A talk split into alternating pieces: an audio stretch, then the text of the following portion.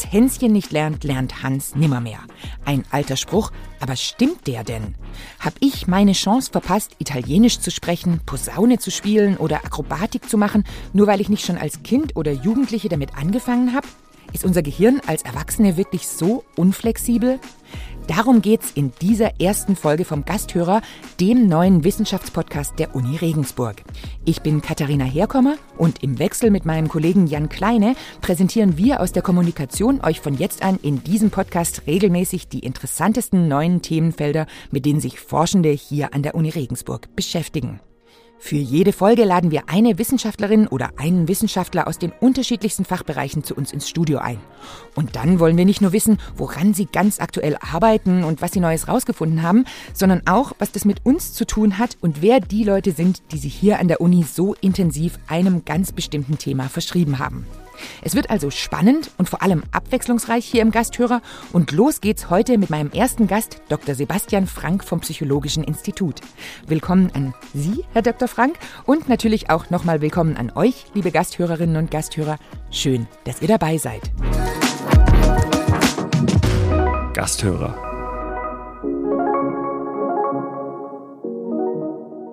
Herr Frank, Sie haben hier an der Uni Regensburg Psychologie studiert und sich dabei schon ziemlich früh auf die Hirnforschung spezialisiert.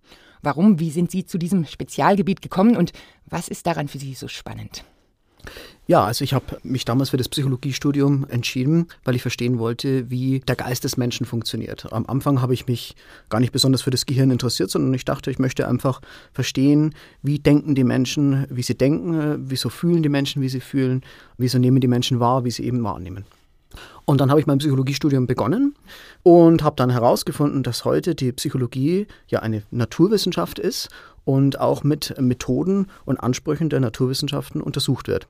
Das heißt, man macht Experimente, man verwendet moderne Methoden und man konzentriert sich auch darauf zu verstehen, wie bestimmte Prozesse, also Wahrnehmung, Denken, Fühlen, Handeln, im Gehirn funktionieren. Und für mich war ein einschneidendes Erlebnis, wie ich zum ersten Mal als Versuchsperson äh, bei einem MRT-Experiment mitgemacht habe. Da ging es um Gesichterwahrnehmung im Scanner.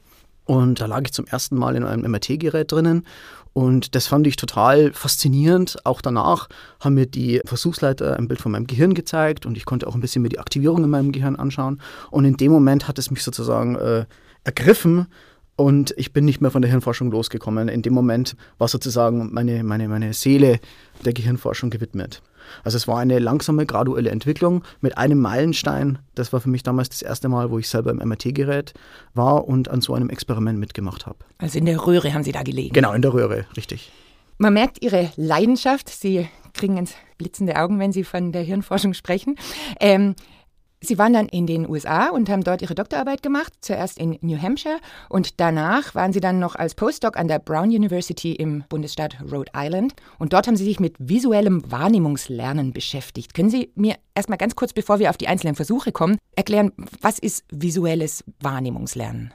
Ja, also jeder von uns nimmt natürlich die Welt wahr ähm, mit all unseren Sinnen, also mit unserem Sehsinn, mit unserem Tastsinn, mit unserem Hörsinn und so weiter.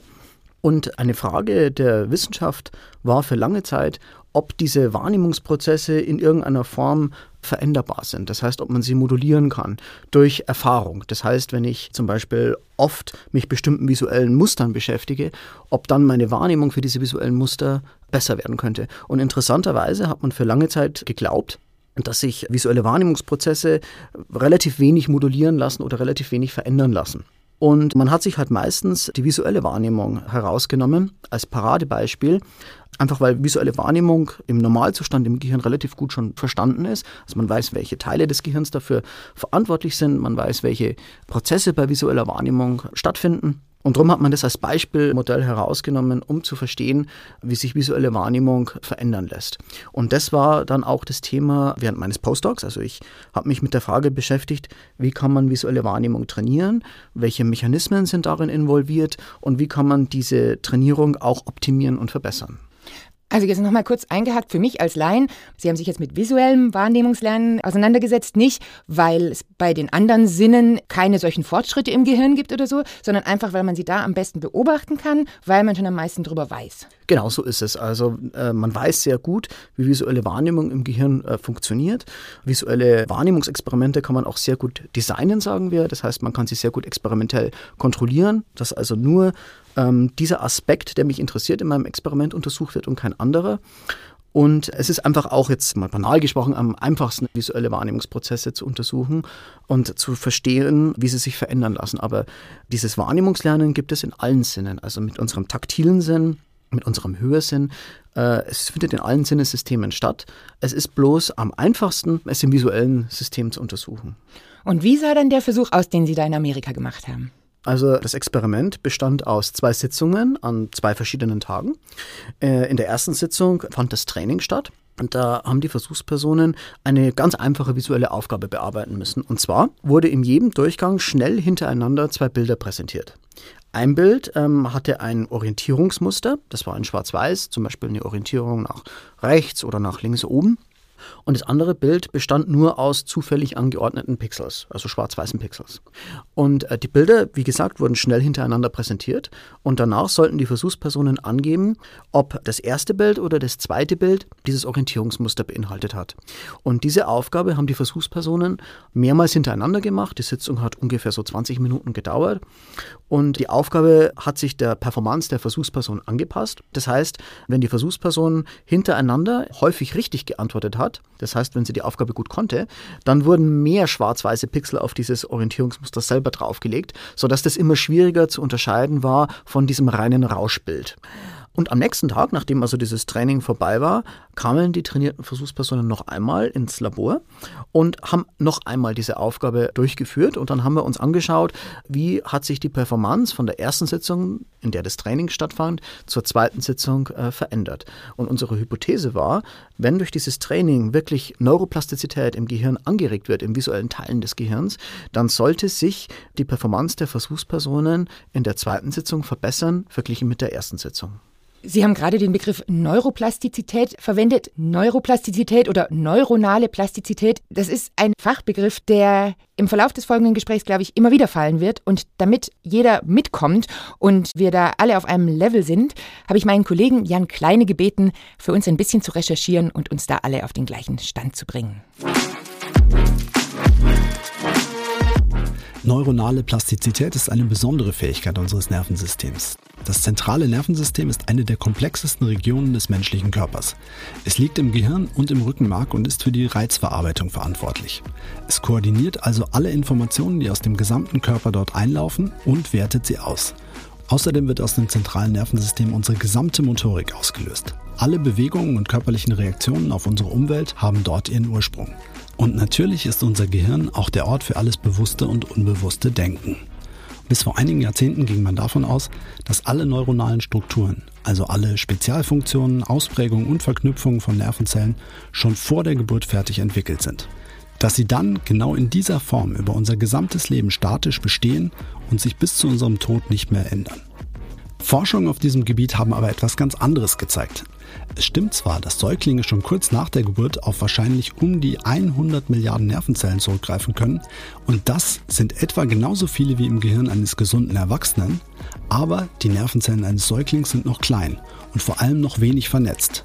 Mit dem Älterwerden und ganz besonders mit jedem Lernprozess reifen die Nervenzellen, werden spezialisierter und bilden immer mehr Verknüpfungen untereinander.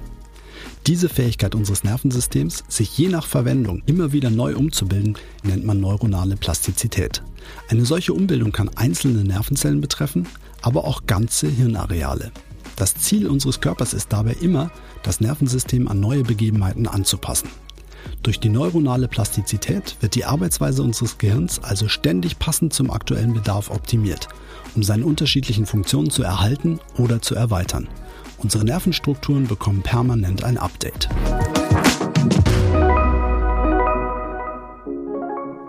Jetzt haben wir also gerade gehört, dass unser Hirn permanent neu strukturiert wird, neue Verknüpfungen lernt, neue Fertigkeiten ausbildet. Das ist bewiesen und das ist schon eine ganze Weile bewiesen. Und interessanterweise ist eine der früheren Studien in diesem Bereich und eine der wichtigen Studien hier an der Uni Regensburg entstanden. Das war schon im Jahr 2004, also eine ganze Weile vor Ihrer Forschung, Herr Frank. Und es soll keiner sagen, dass wissenschaftliche Studien immer langweilige Inhalte haben. Junge Leute sollten jonglieren lernen. Die Versuchspersonen konnten nicht jonglieren, bevor sie mit dem Versuch angefangen haben. Ihr Hirn wurde gescannt. Dann haben sie drei Monate Jonglieren geübt, wurden dann wieder in den MRT-Scanner gelegt und es hat sich gezeigt, verschiedene Hirnareale, die eben für das Jonglieren wichtig sind, waren deutlich vergrößert. Also da hat sich extrem was getan in der Zeit, wo die Leute jonglieren gelernt haben. Dann hat man die gleichen Leute gebeten, einfach wiederum drei Monate nicht mehr zu jonglieren oder auch nichts Neues beim Jonglieren dazuzulernen, hat sie wieder gescannt und es stellt sich raus, diese Hirnareale, die vorher gewachsen sind, sind wieder geschrumpft. Sie sind zwar nicht so weit zurückgegangen, dass es aufs Ausgangsstadium zurückging, aber solange sie sie nicht mehr benutzt haben, hat sich da auch wieder was zurückgezogen. Also, es ist klar, es tut sich was, es ist schon seit einigen Jahren klar. Warum haben Sie dann jetzt so einen Versuch gemacht und worauf wollten Sie damit raus? Ja, also meine Motivation dahinter war, diese oft verbreitete Annahme, dass Kinder effizienter lernen als Erwachsene. Wenn man äh, mit Menschen redet, vor allem Menschen, die im Lehrberuf tätig sind, hört man das sehr oft, dass der Eindruck da ist, Kinder lernen irgendwie anders und vor allem besser als Erwachsene. Und dann habe ich mir mal die Literatur zu dem Thema ein bisschen angeguckt und gesehen, dass es eigentlich relativ wenig Forschung zu diesem Bereich gibt und auch zum Teil widersprüchliche Befunde. Also einige Studien konnten Evidenz dafür finden, dass Kinder tatsächlich besser lernen als Erwachsene und andere Studien haben genau das Gegenteil gezeigt. Und ähm, was mich am meisten überrascht hat, war, dass wenig verstanden zu sein scheint, wenn es denn so ist, dass Kinder effizienter lernen als Erwachsene, welche neuronalen Prozesse bei ihnen denn anders sind, also welche Neuroplastizitätsprozesse bei ihnen anders sind als bei Erwachsenen äh, die das effizientere Lernen erklären könnten. Also da gab es noch gar nicht so richtige Forschung? Da gab es ganz wenig dazu. Und äh, das hat mich überrascht, weil das eigentlich eine wichtige Frage ist und eigentlich gar nicht so schwer zu untersuchen. Und dann dachte ich mir, na gut, nehmen wir das Wahrnehmungslernen als Modell her, als Beispiel und untersuchen das bei Kindern und Erwachsenen und schauen uns zwei Aspekte an. Erstens finden wir Evidenz dafür, dass Kinder effizienteres Wahrnehmungslernen zeigen als Erwachsene? Und zweitens, falls ja, was ist bei Ihnen im Gehirn anders, das diesem effizienteren Lernen zugrunde liegen könnte. Das heißt, der Versuch mit den Bildern, den Sie vorher beschrieben haben, den haben Sie dann sowohl Kinder machen lassen als auch Erwachsene machen lassen? Exakt. Und dann haben Sie die Ergebnisse verglichen. Genau. Und was kam da raus? Ja, also dazu muss man wissen, dass äh, wenn neues Lernen stattfindet, und es ist jetzt eigentlich egal, ob das Wahrnehmungslernen ist oder das Lernen von einer Sprache oder vom Fahrradfahren oder was auch immer, dieses Lernen ist zunächst in einem relativ fragilen Zustand, wenn das Lernen vorbei ist. Und es dauert eine gewisse Zeit, bis dieses Lernen zu einer dauerhaften Gedächtnisspur wird. Und man bezeichnet diese Zeit vom Lernende bis zum Aufbau einer dauerhaften Gedächtnisspur als Konsolidierungsphase. Also bis es verankert ist irgendwie. Genau, also bis es ähm, verfestigt ist im Gehirn. Und jetzt haben wir in dieser Studie zwei wichtige Befunde gehabt. Und zwar zum einen scheint es so zu sein, dass Kinder neues Lernen viel, viel, viel schneller konsolidieren oder wie wir gesagt haben, verankern als Erwachsene. Das heißt, sie vergessen viel weniger als Erwachsene.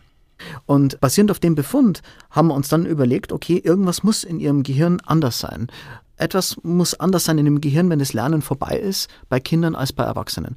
Und tatsächlich haben wir dann im MRT-Gerät, also im Scanner, herausgefunden, dass diese Konsolidierungsprozesse bei Kindern, für die Inhibition durch GABA, einem wichtigen inhibitorischen Neurotransmitter im Gehirn, eine wichtige Rolle spielt, dass diese Inhibition bei Kindern viel, viel stärker nach dem Lernen ausgeprägt ist als bei Erwachsenen. Und durch diesen starken Schuss an Inhibitionen, wenn man das ein bisschen so äh, sprichwörtlich sagt, in das Gehirn von Kindern nach Lernen, wird effizienteres Lernen bei Kindern möglich. Und aus irgendeinem Grund scheint dieser GABA-Schuss, der nach dem Lernen bei Kindern auftritt, im Erwachsenengehirn nicht mehr aufzutreten. Okay, ich übersetze jetzt mal nochmal, soweit ich das verstanden habe. Sie korrigieren mhm. mich. GABA, habe ich gelesen, ist eine Aminosäure und die brauchen wir, um Gelerntes zu verarbeiten. Ist genau, das das GABA spielt eine wichtige Rolle bei der Konsolidierung von Gedächtnisinhalten. Und das war aber vorher schon klar. Das war bekannt aus Tierversuchen. Okay. Mhm. Und Kinder bekommen beim Lernen einfach einen viel größeren Einschuss von dieser Aminosäure im Hirn als Erwachsene und können dadurch schneller das Gelernte verarbeiten und verankern? Genau, also Kinder zeigen nach dem Lernen eine viel stärkere GABA-Erge-Antwort im Gehirn, also einen viel höheren Anstieg von GABA in ihren in trainierten Teilen des Gehirns als Erwachsene. Und dieser starke Anstieg von GABA im Gehirn von Kindern könnte dem effizienteren Lernen bei Kindern zugrunde liegen. Und das hat vorher noch nie jemand beobachtet gehabt? Das war vorher soweit noch nicht bekannt, weil diese Methode, mit der man GABA-Konzentration im Gehirn messen kann, erst seit kürzerer Zeit in der Forschung eigentlich eingesetzt wird vor allem in der Lernforschung eingesetzt wird. Und man hat bisher noch keine Kinder bei solchen Lernaufgaben untersucht. Das heißt, unsere Studie war die erste, soweit wir wissen zumindest, die sich das tatsächlich mal angeguckt hat, wie sich die Konzentration von GABA im Gehirn beim Lernen bei Kindern äh, verändert. Und wo kommt dieses GABA her? Ich habe ja keine Ahnung, muss ich leider zugeben. Ist das aus einer Drüse oder? Es gibt bestimmte Arten von Nervenzellen im Gehirn. Man nennt die inhibitorische Interneurone. Die benutzen GABA als ihren Botenstoff und damit kontrollieren sie die Aktivität von ähm, erregenden Nervenzellen im Gehirn. Und dieses Zusammenspiel zwischen Erregung und Hemmung ist eben hochbedeutsam für die Konsolidierung von neuen Gedächtnisinhalten.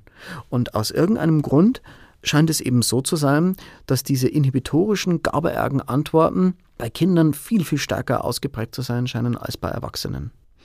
Also Sie haben als erste sozusagen herausgefunden, okay, es ist wahr, dass Kinder leichter lernen, schneller lernen als Erwachsene. Und Sie haben auch schon gefunden, was dazu führt, nämlich, dass die diesen Stoff, den man braucht, um das Gelernte zu verankern, mehr vorhanden haben während dem Lernen im Gehirn.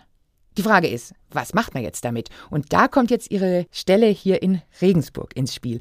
Denn Sie sind ja vor noch gar nicht so langer Zeit aus Amerika zurückgekommen hier nach Regensburg, weil Sie von der Deutschen Forschungsgemeinschaft die Leitung einer Emmy-Noether Forschungsgruppe übertragen bekommen haben. Und Sie haben sich entschieden, diese Gruppe hier in Regensburg anzusiedeln. Warum sind Sie zurückgekommen nach Regensburg? Also es gab äh, nicht nur den einen Grund, es gab eine Vielzahl von Gründen. Wie Sie am Anfang schon gesagt haben, ich habe in Regensburg äh, studiert ursprünglich, das ist also meine Alma Mater und habe in Regensburg auch zum ersten Mal Kontakt gehabt mit den kognitiven Neurowissenschaften und auch mit so MRT-Scannern und was man damit machen kann und wie man die Daten auswertet und wie man Experimente in dem Scanner durchführt. Und wie ich dann die Förderzusage von der Deutschen Forschungsgemeinschaft bekommen habe, war mir eigentlich relativ schnell klar, okay, Regensburg soll es werben, weil hier die Infrastruktur für kognitive Neurowissenschaften und für Hirnforschung wirklich hervorragend ist. Ich würde sogar sagen, zum Teil besser als in den USA. Der Zugang zu den Geräten ist einfacher und man hat die neuesten Sequenzen an diesem MRT-Scanner, um zum Beispiel auch solche GABA-Ergen-Antworten zu messen. Und all das spricht natürlich sehr stark für den Forschungsstandort Universität Regensburg. Und dann gab es natürlich noch auch persönliche Gründe. Also ich komme ursprünglich aus der Oberpfalz, meine Familie lebt hier, meiner Frau gefällt es hier sehr gut. Und dann war für mich klar, ich komme gerne nach Regensburg zurück, um hier meine Forschung weiter zu verfolgen und das weiter aufzubauen. Und das können Sie jetzt eben machen, aufbauend auf den Ergebnissen, die Sie in dem Bereich jetzt schon publiziert haben, weiterarbeiten. Was machen Sie mit diesen Erkenntnissen, dass GABA, diese Aminosäure, irgendwie für das Lernen verantwortlich ist? Auf was wollen Sie raus? Was sind Ihre Ansätze? Was wollen Sie untersuchen? Also das Ziel meiner Immunotogruppe ist zu verstehen, wie sich Lernen und Gehirnplastizität über die Lebensspanne verändern. Das heißt von der Kindheit zum jungen Erwachsenenalter und dann zum späteren Erwachsenenalter. Und welche Rolle Veränderungen in inhibitorischer Verarbeitung, vor allem GABA betreffend, dieses Lernen in verschiedenen Lebensabschnitten modulieren. Und ein besonderer Schwerpunkt meiner Forschung wird eben vor allem auf der Frage liegen, äh, was passiert, wenn Alterungsprozesse nicht ungefähr so ablaufen, wie man sich das wünscht, dass man also gesund altert, sondern wenn es zu pathologischen Alterungsprozessen kommt. Das ist also Stichwort Demenz, sind Patienten mit Demenz noch zu neuem Lernen fähig? Falls ja, welche Rolle spielt GABA in ihrem Gehirn?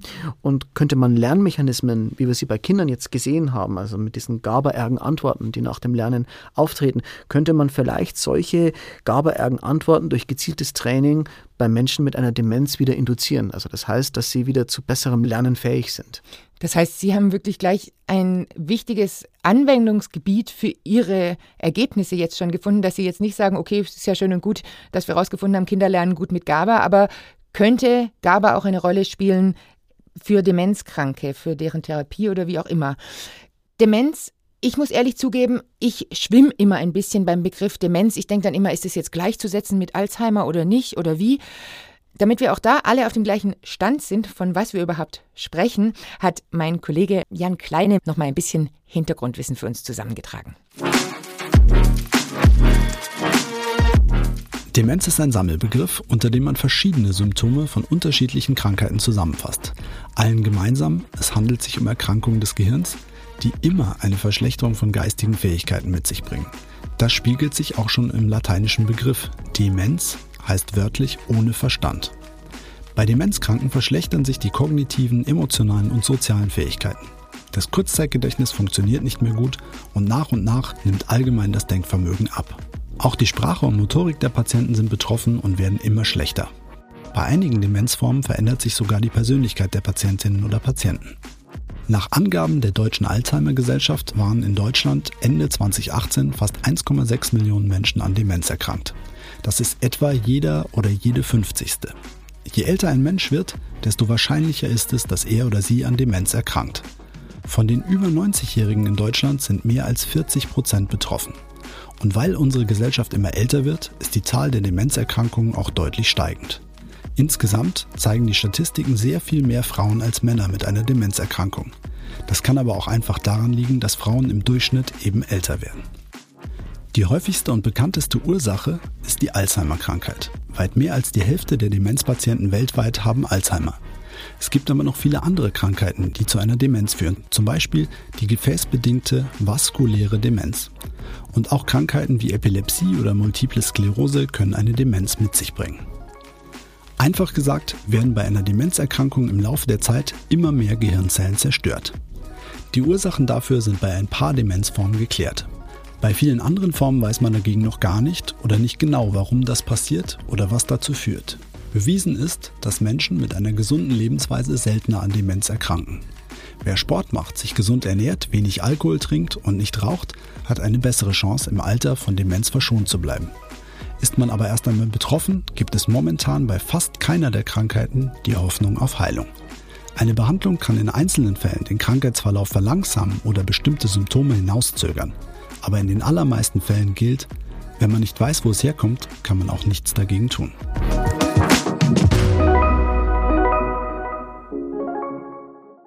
Es hieß gerade nach dem aktuellen Forschungsstand. Aber Sie haben ja gesagt, GABA könnte vielleicht irgendwie eine Rolle spielen in diesem ganzen Zusammenhang.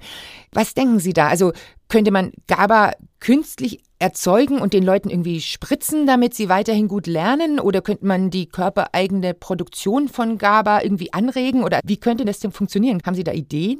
Es gibt natürlich verschiedene Ansätze, um GABA-Antworten im Gehirn zu erhöhen. Es gibt medikamentöse Ansätze, um das zu machen.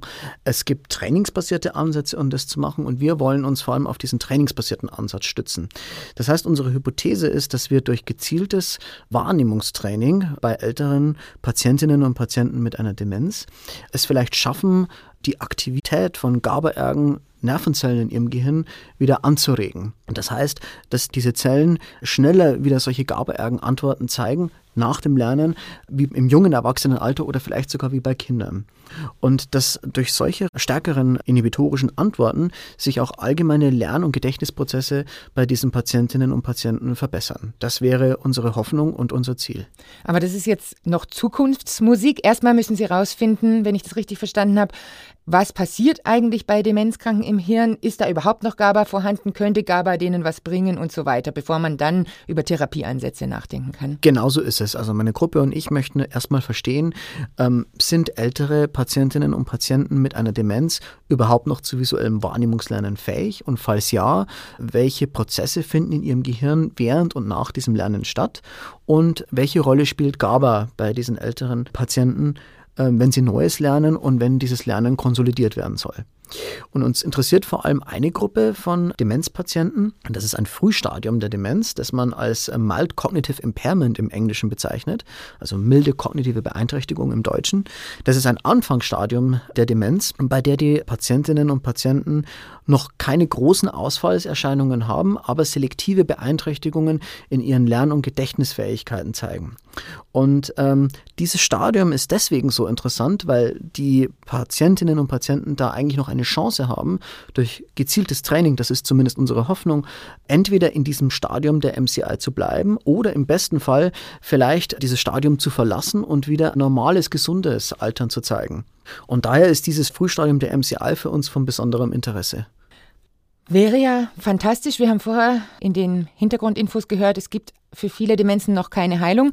Also vielleicht, wenn Sie da spannende Ergebnisse zutage fördern, könnte sich das in naher oder fernerer Zukunft durch Ihre Forschung auch ändern. Vieles von dem, was Sie sagen, klingt für mich nach extremem Medizinfachwissen. Sie haben eingangs gesagt, die Psychologie ist ja eine Naturwissenschaft, aber ich habe das Gefühl, Sie bewegen sich sehr stark an interdisziplinären Grenzen. Also sie, sie arbeiten eng mit Medizinern zusammen. Physik spielt wahrscheinlich auch sehr oft eine wichtige Rolle. Wie ist denn das für Sie? Kommen Sie da manchmal auch an Ihre Grenzen? Weil Sie sind ja einfach von Haus aus Psychologe und nicht Mediziner oder Physiker. Haben Sie irgendwie einen Mediziner Ihres Vertrauens, einen Telefonjoker oder wie funktioniert das? Ja, also diese ganze Forschung spielt sich interdisziplinär ab. Zu einem gewissen Grad verstehe ich, wie solche Gerätschaften wie zum Beispiel ein MRT-Gerät funktionieren. Zu einem gewissen Grad verstehe ich auch, wie bestimmte neuronale Prozesse im Gehirn ablaufen. Aber natürlich gibt es für jeden Aspekt hiervon noch Fachexpertinnen und Fachexperten, die mir bei meiner Forschung helfen und mich daran auch unterstützen. Also zum Beispiel MRT-Experimente ohne einen guten Physiker wären unmöglich, weil man einen Experten oder eine Expertin braucht, die äh, diese Sequenzen am MRT, die wir benutzen, auch programmieren.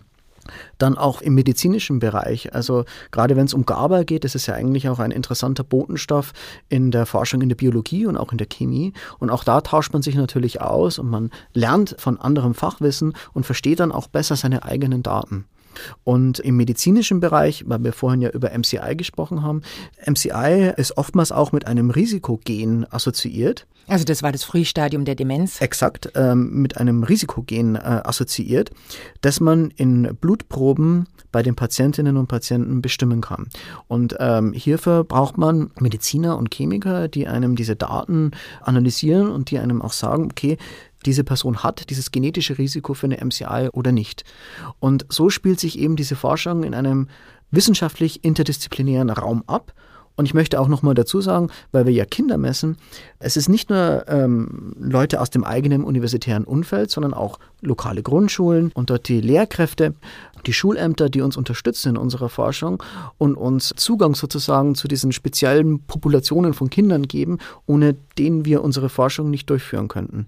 Also, also kein Wissenschaftler im Elfenbeinturm, der alleine vor sich hin forscht. Überhaupt nicht. Sondern es spielt sich alles im interdisziplinären Raum ab. Und ohne die Unterstützung von vielen Seiten wäre diese Forschung unmöglich.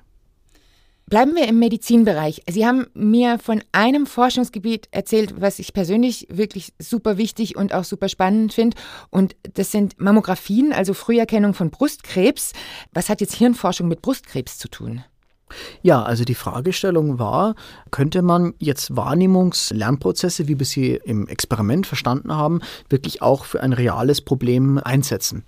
In dem Fall war das reale Problem die Früherkennung von Läsionen in Mammografiebildern, die ein Indiz für Brustkrebs sein könnten. Also Veränderungen vom Gewebe oder so. Genau, exakt. Und ähm, die Frage war, könnte man Laien, völlig naive Versuchspersonen, daran trainieren, Expertinnen und Experten bei der Früherkennung von solchen Läsionen in Mammografiebildern zu werden? Und könnte man hierfür Prinzipien, die man aus dem visuellen Wahrnehmungsbereich kennt, einsetzen, um dieses Lernen möglichst effizient zu gestalten? Und haben die Laien Veränderungen im Gewebe wahrgenommen? Wir konnten in der Tat herausfinden, dass nach einigen Trainingssitzungen diese Versuchspersonen immer besser darin wurden, diese Läsionen zu erkennen, obwohl sie vorher in ihrem Leben noch nie ein Mammografiebild gesehen haben und es etwas völlig Neues für sie war. Und das zeigt eben die Macht von diesem Wahrnehmungslernen. Wenn man es gezielt einsetzt und die Prinzipien, die ihm zugrunde liegen, effizient nutzt, kann man wahrscheinlich jede und jeden zu einem Expertin oder Experten in einem bestimmten Wahrnehmungsbereich machen. Das heißt, man könnte auch Ärztinnen und Ärzte, die das ja normalerweise erkennen sollten, dann gezielter schulen, dass sie sowas noch besser erkennen? Das war eine der Grundmotivationen, dieses Experiment zu machen. Also wir haben dort mit einem Radiologen, das war ein Experiment in den USA, zusammengearbeitet, der über 20 Jahre schon Erfahrung hatte in der Auswertung von solchen Mammografiebildern. Und er hat uns erzählt, dass er bei seinen Studentinnen und Studenten immer bemerkt hat, dass die sich schwer tun, diese Läsionen zu erkennen, aus zwei Gründen. Zum einen, weil diese Läsionen sehr selten auftreten in so Mammographie-Screenings. Wir reden ja hier von Probandinnen, die eine Routineuntersuchung machen für eine Mammographie, die also keine Symptome noch zeigen. Also diese Läsionen treten sehr, sehr selten auf. Und dann zum Zweiten, wenn sie auftreten, sind sie oft kaum zu unterscheiden von normalem Gewebe. Und er kam dann auf uns zu und hat uns gefragt, können wir mit visuellem Wahrnehmungslernen irgendein Trainingsprogramm entwickeln, um diesen jungen Studierenden zu helfen. Darin eben diese Läsionen besser zu erkennen in Mammographie-Screenings. Aber das klingt doch gerade im Land der unbegrenzten Möglichkeiten nach einem riesen Geschäftsmodell, oder? Ja, es ist so. Also wir haben die Hoffnung, dass solche Trainingsprogramme in Zukunft eingesetzt werden bei den Studierenden. Man muss natürlich auch dazu sagen, dass inzwischen sich die Technologie weiterentwickelt hat und dass künstliche Intelligenz eine wichtige Rolle darin spielt, schon mal automatisch etwas zu erkennen, wenn etwas nicht stimmen sollte in einem Mammografiebild. Und ich denke, in Zukunft wird es so sein, man muss sich das vielleicht so vorstellen wie im Flugzeug dass man einen Autopiloten hat, in dem Fall der Algorithmus, der detektiert automatisch, ob in einem Mammographie-Screening etwas falsch ist oder nicht falsch ist. Und dann aber trotzdem auch noch einen Radiologen hat oder eine Radiologin, die sich das nochmal anschaut und die auch selber nochmal durch die Bilder durchgeht, die da erhoben wurden, um exakt zu bestimmen mit dem Expertenwissen, jawohl, das ist etwas, auf das man achten sollte oder eben nicht. Also ich denke, dass das so ein Paradebeispiel dafür ist, wie sich der Mensch und künstliche Intelligenz effizient ergänzen können. Das heißt, es ist für Sie jetzt keine verlorene Arbeit irgendwie, wenn man sagt, das, das können inzwischen alles Maschinen oder so. Ähm, wie ist denn das für Sie? Ich denke, als Forscher, man hat lange Versuchsreihen und dann kommt auch manchmal nicht genau das raus, was man sich gewünscht hat. Sind Sie da resistent dafür? Wie gehen Sie mit Rückschlägen um? Ja, Rückschläge gehören in diesem Beruf äh, leider zum Alltag. Viele dieser Experimente scheitern in den ersten Anfangsphasen aus verschiedenen Gründen. Zum Beispiel, weil das Design des Experiments nicht optimal ist, weil zum Beispiel im Bereich von Lernen die Trainingsdauer nicht lang genug ist. Und ähm, man muss viele Pilotversuche machen, um wirklich zu verstehen, was ist jetzt der optimale Versuchsaufbau für das Hauptexperiment, das ich machen möchte. Und mir hat mal jemand in meinem Studium gesagt, Forschung ist ein Marathon kein 100-Meter-Lauf. Und da ist wirklich etwas Wahres dran. Man muss also lernen, mit Frustration und mit Rückschlägen umzugehen und vor allem aus ihnen zu lernen. Weil aus Rückschlägen lernt man meist mehr als aus Dingen, die geklappt haben. Also wo von vornherein alles perfekt gelaufen ist. Muss man sich aber dann in dem Moment wahrscheinlich selber auch immer wieder sagen, oder? Also was, was treibt Sie an? Was lässt Sie weitermachen? Wollen Sie die Welt verbessern mit Ihren Forschungen, oder? Also ich hoffe, dass ich zumindest in meinem kleinen Bereich etwas dazu beitragen kann, Lernen und Gehirnplastizität besser zu verstehen. Und das treibt mich wirklich an. Das ist meine Passion und dafür lebe ich und dafür brenne ich. Und dafür bin ich auch bereit, Rückschläge in Kauf zu nehmen. Rückschläge in Kauf nehmen, das müssen wir beim Lernen als Erwachsene also tatsächlich öfter als Kinder. Das haben Sie bewiesen. Aber das heißt nicht, dass wir, auch wenn wir älter sind, nichts Neues mehr dazulernen können. Und vielleicht kann man Ihre Ergebnisse in Zukunft dafür nutzen, dass auch älteren oder ganz alten Menschen das Lernen irgendwann doch erleichtert werden kann. Ganz herzlichen Dank an Sie, Herr Dr. Frank, dass Sie heute hier bei mir im Studio waren und uns von Ihrer Forschung erzählt haben. Ich hoffe, es hat Ihnen auch Spaß gemacht und wenn euch diese erste Folge gefallen hat, liebe Hörerinnen und Hörer, abonniert den Gasthörer doch einfach direkt und empfehlt uns gerne weiter. Ich bin Katharina Herkommer und ich sage bis zum nächsten Mal mit einem neuen spannenden Gast und seiner oder ihrer Forschung hier an der Uni Regensburg. Tschüss, liebe Gasthörerinnen und Gasthörer.